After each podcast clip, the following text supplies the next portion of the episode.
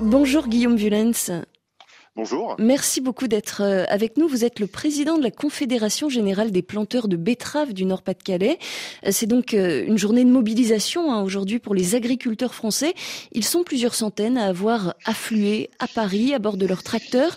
Des agriculteurs visiblement en colère. D'abord, quel est l'objet de leur ras-le-bol? Bah, C'est assez simple. On, a de plus en plus d'interdictions dans nos exploitations, de moins en moins de solutions pour produire. Et là, euh, l'exemple des néonicotinoïdes en, betterave, euh, c'est que on va mettre cette, culture, cette belle culture de la betterave, euh, dans une impasse avec des grands risques de perte de, de rendement, comme on a déjà connu en 2020. Oui, c'est ça. Hein. Ce qui a déclenché finalement cette mobilisation, eh bien c'est la, décision du gouvernement de renoncer à autoriser les insecticides néonicotinoïdes, qui sont, je le rappelle, toxiques hein, pour les abeilles, pour ce qui concerne la, culture de la betterave sucrière. Cette décision, il faut tout de même rappeler qu'elle faisait elle-même suite à une autre décision de la Cour de justice de l'Union européenne allant dans le même sens. Très concrètement, Guillaume Vulens, quel va être l'impact de cette mesure pour les agriculteurs? Est-ce qu'on peut euh, aujourd'hui chiffrer euh, les pertes que ça va représenter pour eux? Euh, C'est un risque qui n'est pas mesurable aujourd'hui, parce que la jaunisse n'est pas forcément la même tous les ans. Mais dans tous les cas, on peut prendre l'exemple de l'année 2020, où sur la ferme française, on a, on a perdu à peu près 30% de la production de betteraves simplement due à, à, cette, à cette maladie. Donc euh, on prend on prend un risque pour les années à venir sur cette culture. Donc ça ça va provoquer deux choses le des pertes de rendement et un désintérêt des agriculteurs à cette culture ce qui peut en découler, c'est euh, bah, plus d'importations en France de sucre, alors qu'on sait très bien, on sait très bien produire ça en France. Alors le problème, euh, il est double, hein, parce qu'effectivement, euh, vous le soulignez, il y a d'un côté bien des toutes les difficultés hein, que ça va engendrer pour pour nos agriculteurs français, mais en même temps, il y a toute la question environnementale. Hein. On sait que que ces néo, néonicotinoïdes, ils sont voilà extrêmement extrêmement toxiques pour l'environnement. Je le disais notamment pour les, abeilles. Est-ce que euh, aujourd'hui les agriculteurs français, si on met de côté euh, évidemment les, difficultés que ça va soulever pour eux, ils mesurent la portée euh, environnementale de cette mesure et de fait sa nécessité?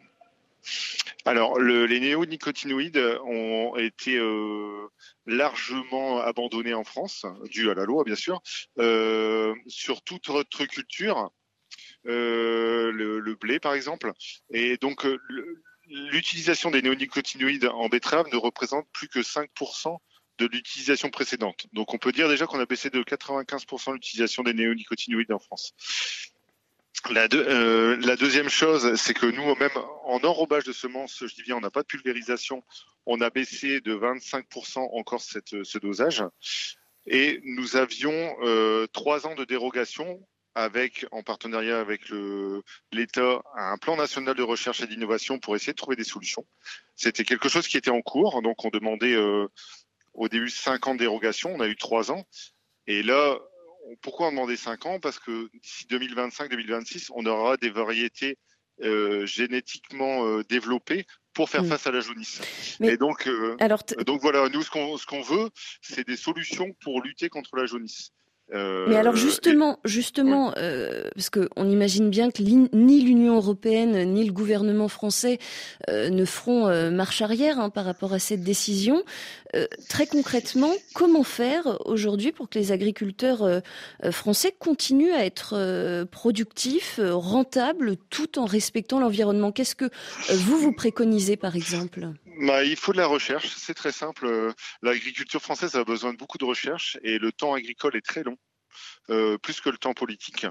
Et donc, euh, euh, nous, donc en parallèle de cette dérogation qu'on avait jusqu'à maintenant, on, on, travaille le sujet, on cherche des nouvelles solutions pour pour échapper à cette jaunisse, pour éviter que le puceron ne pique la betterave. Et par exemple, donc dans un, un univers contraint, on peut des fois trouver des solutions comme l'odeur qui permet de de soit attirer des, des prédateurs au puceron ou au contraire les repousser. Donc ça, c'est des, des, sujets qu'on travaille.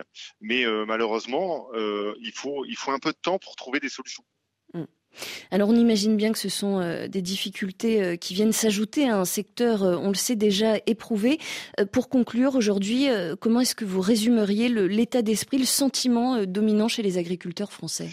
Bah, Malheureusement, la betterave, c'est un exemple.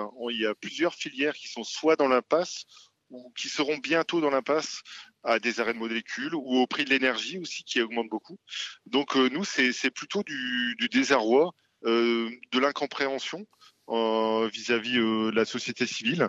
Parce que nous, si, si, les gens veulent continuer à acheter français, il faut nous donner les moyens de produire. Mm. Et c'est pas simplement en appliquant des interdictions qu'on va, qu'on va réussir à produire en France, près de chez vous. Eh bien, écoutez, le, le, message est bien passé. Merci beaucoup, Guillaume Vulens, d'avoir été en direct avec nous. Je rappelle que vous, vous présidez la Confédération générale des planteurs de betteraves du Nord-Pas-de-Calais. Merci à vous.